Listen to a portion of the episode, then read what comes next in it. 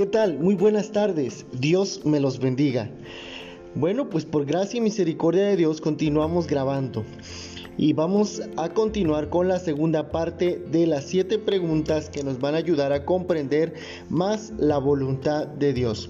Y sobre todo, el comprender por qué a veces Dios nos dice que no. Continuamos.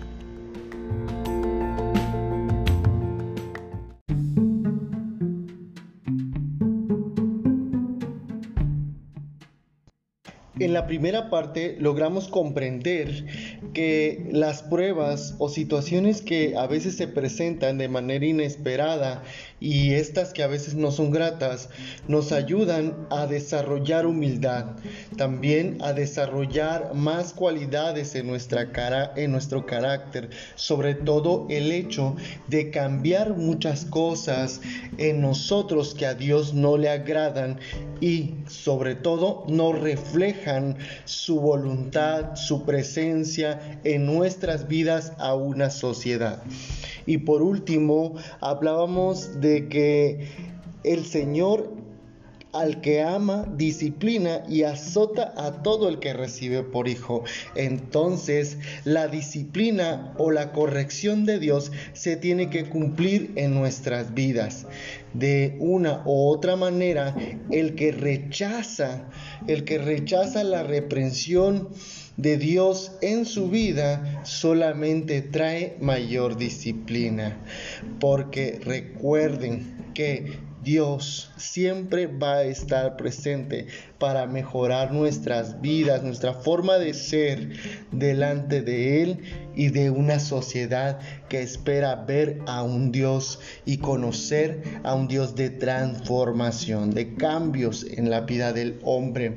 Hombre mismo que busca cambiar, pero no encuentra los cambios en otras cuestiones, en otras situaciones, vicios, no sé, alternativas que pueda encontrar como respuesta para cambiar, para ser transformado. Pero al ver a Jesucristo a través de nuestras vidas transformadas, es el momento en el que Él o ella se determine también a creer por lo que Él ha hecho en nuestras vidas sabe que también puede hacerla en su vida. Y así continuamos con los cuatro puntos restantes. Espero que estén, estén atentos y sobre todo que sean muy bendecidos con esta enseñanza.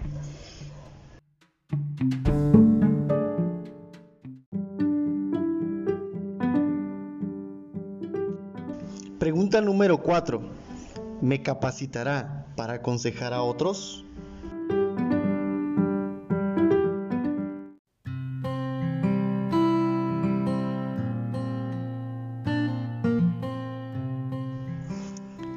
Ocasiones hay personas que se acercan a nuestras vidas para pedir un consejo, pero nos quedamos en suspenso al no saber qué decir, pues jamás o en algún momento hemos pasado por la situación que ella o él ha pasado. Por lo tanto, no sabemos qué decir. Pero la palabra del Señor, allá en la segunda carta a los Corintios, capítulo 1, versículo 4, dice, el cual nos consuela en todas nuestras tribulaciones, para que podamos también nosotros consolar a los que están en cualquier tribulación, por medio de la consolación con que nosotros somos consolados por Dios. Así es. Entonces, ¿por qué a veces pasamos circunstancias, pruebas o situaciones difíciles? Por la situación en la que muchos también han de pasar o han pasado. Pues de la manera que el Señor consuela nuestras vidas, nosotros también debemos de consolar a otros. En pocas palabras, Dios nos capacita para aconsejar, para consolar, para abrazar y dar esas palabras que logren sentir a la persona esa empatía, esa, esa, esa misma situación en la que diga, wow, tú sí me comprendes, sabes lo que estoy diciendo. ¿Por qué? Porque yo también lo pasé. Y porque yo también lo pasé, te puedo asegurar que ante toda esta situación, Dios, como a mí, también te puede consolar. Así que Dios nos consuela en todas nuestras tribulaciones, para que tú y yo también podamos consolar a los que estén en cualquier tribulación.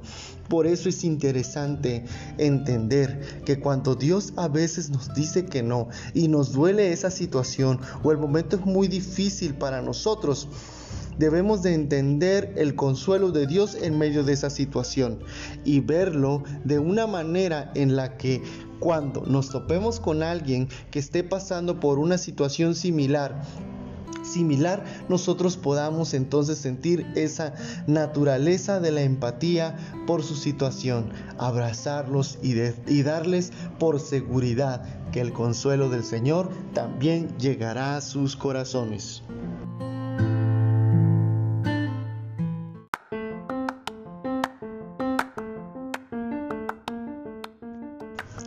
Pregunta. ¿Me preparará para el liderazgo?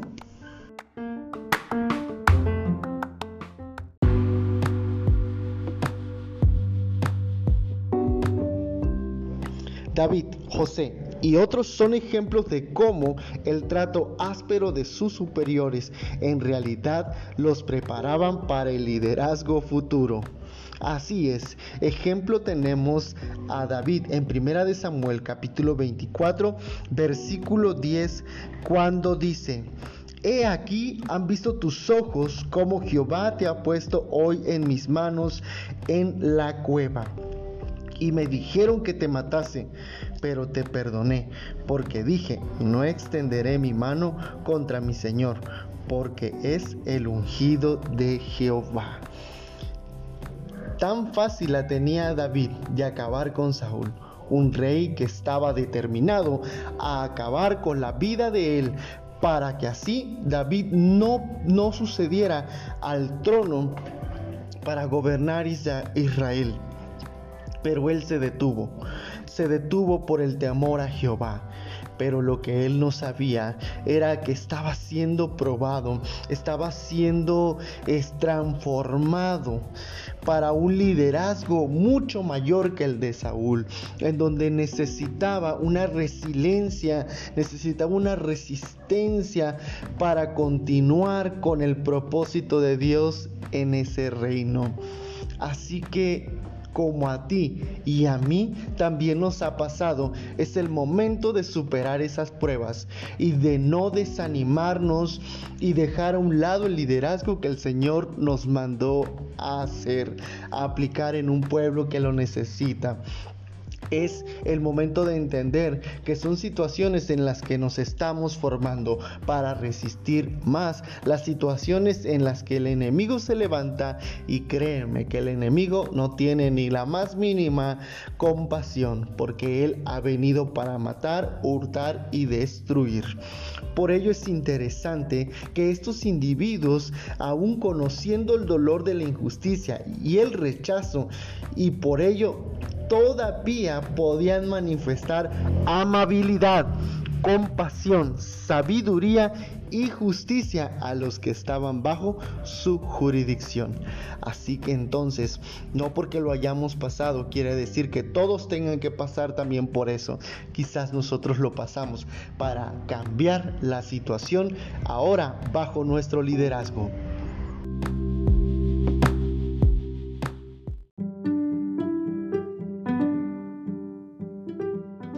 Sexta pregunta. ¿Me conducirá al poder del amor?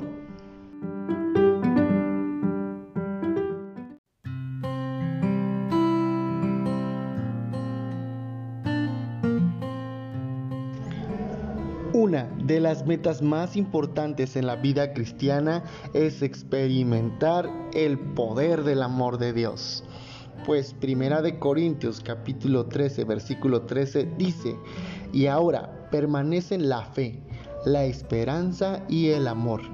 Estos tres, pero el mayor de ellos es el amor. Sí, el amor de Dios. Pues ante las pruebas y tribulaciones que Dios permite en nuestra vida son los medios por los que experimentamos el amor genuino. Por tanto, nos gloriamos en las tribulaciones, sabiendo que las tribulaciones producen paciencia, y la paciencia prueba, y la prueba esperanza, y la esperanza no avergüenza, porque el amor de Dios ha sido derramado en nuestros corazones por el Espíritu Santo que nos fue dado. Así nos confirma Romanos capítulo 5 de su versículo 3 al 5 entre las situaciones, pruebas, tribulaciones que estemos pasando, recordemos fielmente que nos acerca al amor del Señor, porque esa es nuestra esperanza, que no nos avergüenza el mantenerla firme esperando el consuelo de nuestro Dios. Pues Él no rechaza un corazón constricto y humillado, Él lo abraza, responde y está atento a nuestra necesidad.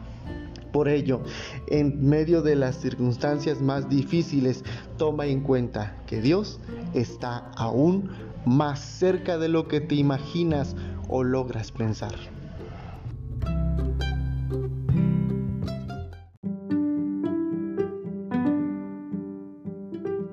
Pregunta número 7. A través de las pruebas o tribulaciones, ¿se revelará más acerca de Cristo?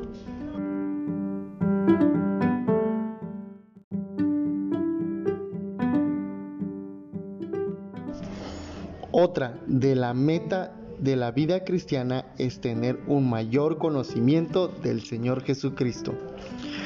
Pablo estaba dispuesto a, perder todas las cosas terrenales con tal de conocer a Cristo más íntimamente, pues él entendía que esto solo era posible mediante la participación en los sufrimientos de Cristo. Así es, el seguir a Jesucristo pueda ser una decisión no muy fácil, pues ante una sociedad que no entiende lo que nosotros creemos, busca intimidarnos y alejarnos de Él. Pero haciendo un lado todo esto, tú y yo entendemos que el Evangelio de Jesucristo no puede avergonzarnos, porque en Jesucristo está el poder y la autoridad, el señorío sobre esta humanidad, sobre esta tierra, sobre esta creación. Y esto lo vamos a conocer aún más a través de las pruebas, a través del rechazo, a través de la enfermedad, situaciones infinitas que bien pueden pasar en nuestras vidas. A través de todo eso podemos conocer a un Jesucristo que sana, a un Jesucristo que trae libertad, trae consuelo, trae esperanza, trae palabras de amor. Pero ¿cómo lo vamos a conocer si no permitimos que estas cosas pasen? Si tampoco aún pasando estas cosas lo vemos a través de estos ojos, a través de esta mirada, a través de mirar a través de la palabra del Señor lo que Él puede hacer en nuestras vidas. Por eso te digo que ante toda situación que puedas pasar, espera, espera conocer aún más a Jesucristo en tu vida.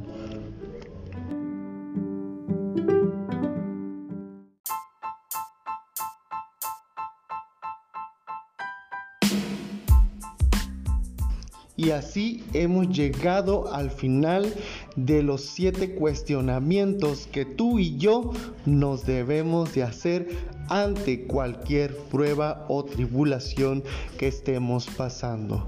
Recuerda muy bien esto, Dios es bueno y Él no va a permitir que tú y yo llevemos cargas que no podamos soportar. Él nos acompaña, Él nos guía, Él nos enseña y sobre todo moldea nuestra vida, nuestro carácter, nuestro liderazgo, nuestra forma de pensar. Así que oramos. Padre, en el nombre de Jesús, bendecimos tu palabra en nuestros corazones y agradecemos la oportunidad que nos das de escucharla a tiempo.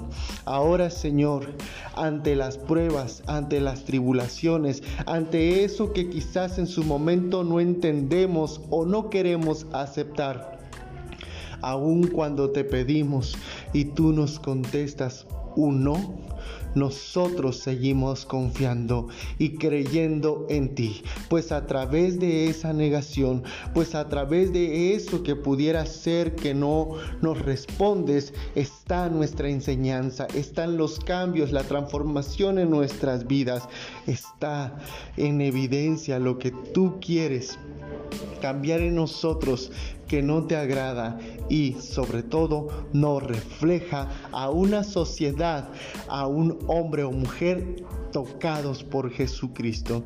Toma el control de nuestras vidas y ayúdanos a seguir adelante en medio de todo el dolor. En el nombre de Jesús, Señor, bendice a tu pueblo, bendice a nuestra iglesia bendice a todos los que nos escuchan a través de este medio, en el nombre de Jesús. Amén.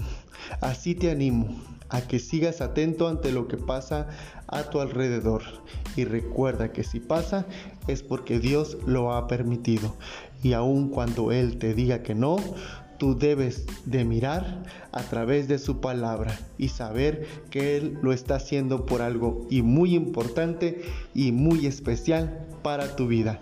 Dios te bendiga y te siga guardando aún en medio de estos tiempos difíciles.